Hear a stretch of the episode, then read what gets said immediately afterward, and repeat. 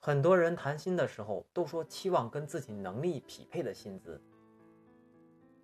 其实就是也不知道自己能挣多少，给多了咱就赚了，给少了咱也能接受。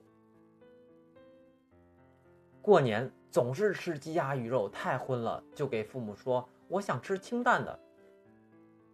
结果父母第二天还是鸡鸭鱼肉，只不过少放了点盐而已。很多外国人见了中国留学生就说：“你们一定是在中国不吉利，所以才来国外留学的。”后来很多中国人在中国就说：“国外来中国的。”也多是混的不好的。